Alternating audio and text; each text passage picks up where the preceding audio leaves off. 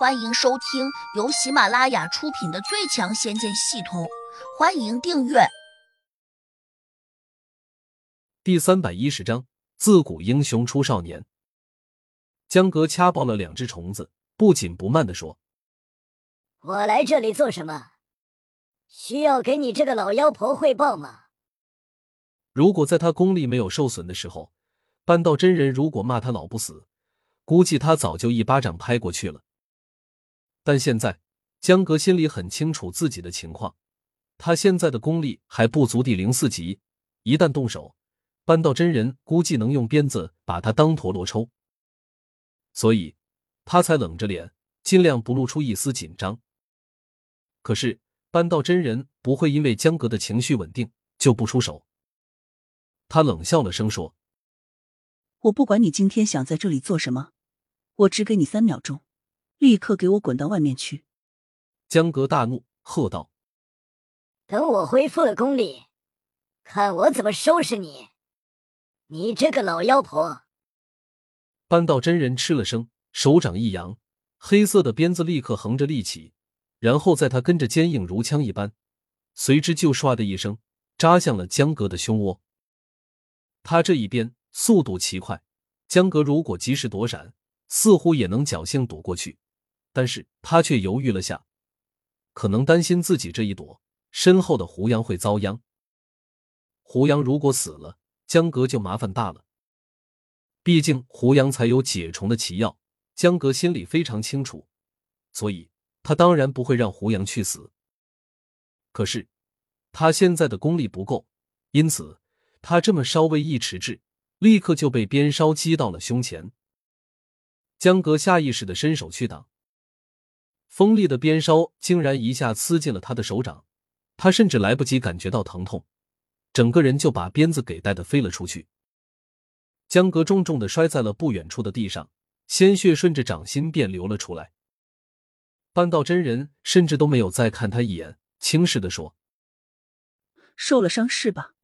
你这只病猫，以前你再怎么威风，可现在又能怎样？”江格心里叫苦。曾经他是个堂堂七级的地灵，多少修炼中人见到他都会毕恭毕敬，甚至退避三舍。没想到今天竟然被一个五级的地灵给羞辱了。可他还不敢贸然冲上去硬拼，因为现在他根本没办法同半岛真人拼。拼下去的结果绝对是死的更快。他不免有点沮丧的看向了胡杨，希望胡杨能够再放一只虫出来。咬死这个老妖婆！但是就在他这样想着的时候，半道真人却戒备的盯着胡杨说：“你不像是个古真人，可你身上却飘着虫子的味道，莫非你跟苗疆的老钱婆学过？”看这情形，他对蛊虫显然有些惧怕。当然，他并不怕胡杨，因为胡杨这么年轻，并且胡杨的眼里并没有露出那种摄人心魄的杀气。老妖婆，不知你是秦家还是胡家请来的？胡杨一脸淡定的问。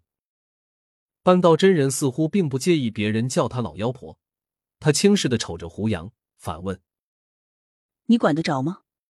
胡杨冷道：“如果你老实回答，我说不定可以留你一具全尸。”半道真人一怔，随即哈哈大笑起来：“你这个无名小子，口气果然很狂妄！”别以为你用虫子偷袭了江阁，就能如法炮制的偷袭本真人。你以为自己是谁，值得我偷袭？胡杨不屑道。他这样一说，旁边观战的三个老家伙不禁都有些惊奇，暗想：胡杨虽然被江阁尊为师傅，但他的功力显然不如江阁。大家都已经清楚了，江阁之所以屈服于胡杨，多半是因为虫子的原因。不过，在江阁已经不是半道真人的对手的情况下，胡杨还有如此底气，倒也令他们心里暗自有些佩服。半道真人手上长鞭微微一动，便要对胡杨出手。这时，乔小苗已经闯进来了，他故意叫了一声：“外面那四个人看样子要同归于尽。”他以为这样说，半道真人会立刻条件反射的冲出去。哪知半道真人却轻视的瞄了他一眼。小姑娘，你眼力太差，根本不知道我古风下三影的厉害。乔小苗紧张道：“我我只是猜测，其实什么也不懂。”他不紧张是不可能的，但他却也有转移半道真人注意力的嫌疑。他本意是希望胡杨趁机逃走，哪知胡杨却没有动作，相反，他的双手还结出了一个奇怪的手印。半道真人盯着胡杨。总觉得他十分古怪，尤其是现在这种时刻，他表现的明显和他的年龄大相径庭。别说他觉得奇怪，就连江格有些困惑，因为他已经感觉到了胡杨结出这个手印时，双手指尖不停的有光芒闪烁。如此看来，这绝对不是一个普通的手印，也不是一个低等的攻击法术。江格暗自还在揣测胡杨到底处于何种境界。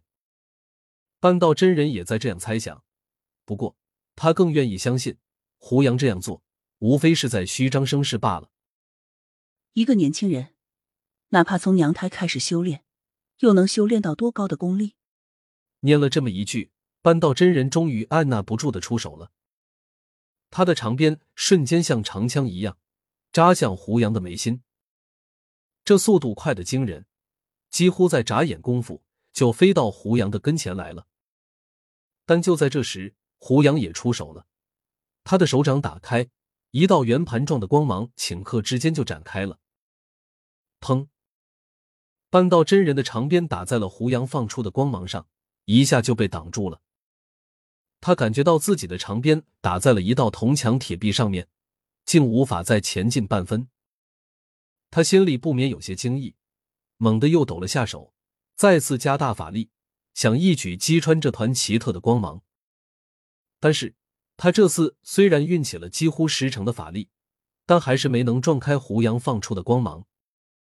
他不禁有些恼怒：区区一个看起来只有二十多岁的年轻人，竟然挡住了自己的攻击，这不是存心让他出丑吗？别说他觉得意外，江哥同样不能理解。他最初以为胡杨最多是个地灵三级，可没想到。胡杨竟然挡得住半道真人这种地灵五级全力的进攻。本集已播讲完毕，请订阅专辑，下集精彩继续。